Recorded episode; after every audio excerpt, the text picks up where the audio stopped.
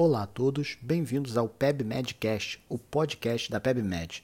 Meu nome é Ronaldo Gismondi e hoje estaremos juntos para falar de alguns temas importantes. A nova diretriz de pneumonia, candidíase de repetição e probióticos, investimentos de excelência para médicos, sarcopenia e nutrologia e dor no ombro por capsulite adesiva. No primeiro artigo que a gente vai discutir hoje, de nossa editora de infectologia Isabel Cristina Melo Mendes, novo guideline para diagnóstico e tratamento da pneumonia pela ATS, American Thoracic Society.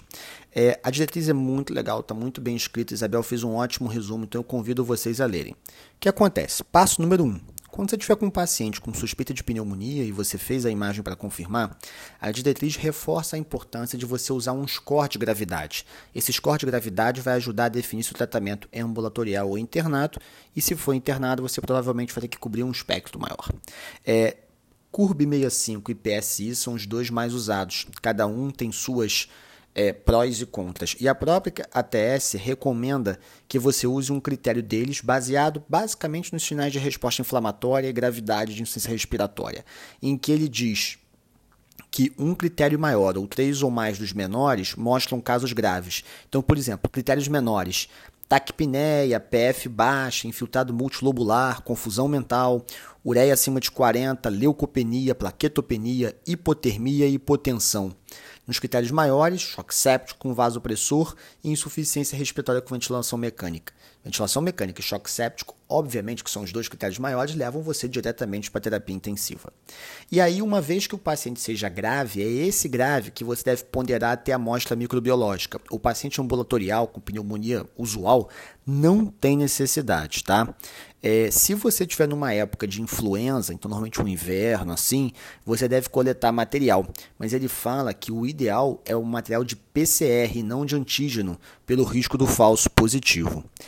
No, na diretriz deles, eles recomendam sempre que houver suspeita de influenza tratar, apesar de que a diretriz brasileira só trata doente grave ou grupos de risco. E ele não é a favor da procalcitonina, né? Esse é um dado interessante. Ele fala, para as pneumonias de forma geral, não é útil, porque você consegue, pelos escolhos clínicos, decidir se vai tratar ou não. Guarda a procalcitonina para decisões mais difíceis, como DPOC ou doente já internado. Nesse cenário inicial, ele não recomenda.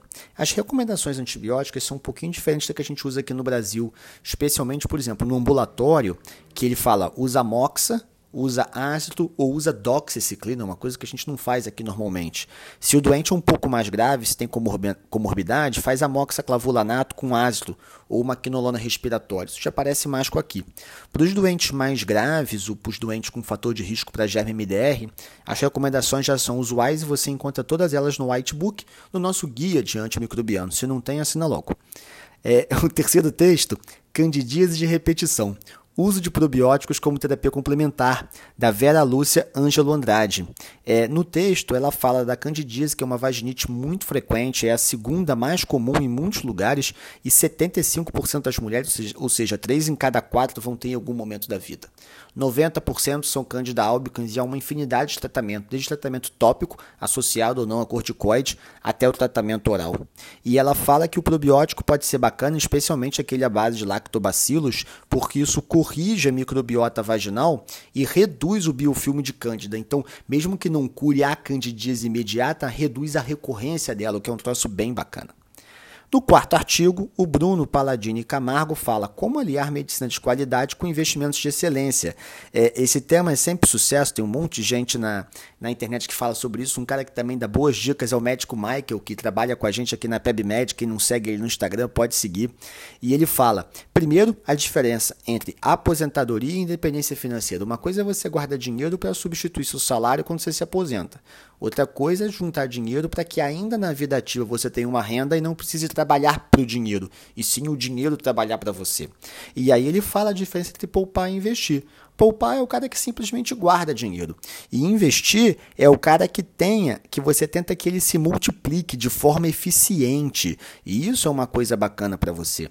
E ele fala dos vários caminhos, que envolve basicamente estudar um pouco sobre investimento. Você tem que ter é, educação financeira, organizar a sua vida financeira, ver o seu perfil é, de investidor e organizar então o seu mindset para ver quais investimentos são mais adequados para o que você já tem e para onde você quer chegar. E por fim, a Natane Ribeiro Barbosa fala sarcopenia, um elo entre a nutrologia e a geriatria. A senescência é o processo de envelhecimento fisiológico natural do corpo humano. Você sabe que, infelizmente, a partir da terceira década de vida já começam alterações que levam ao envelhecimento.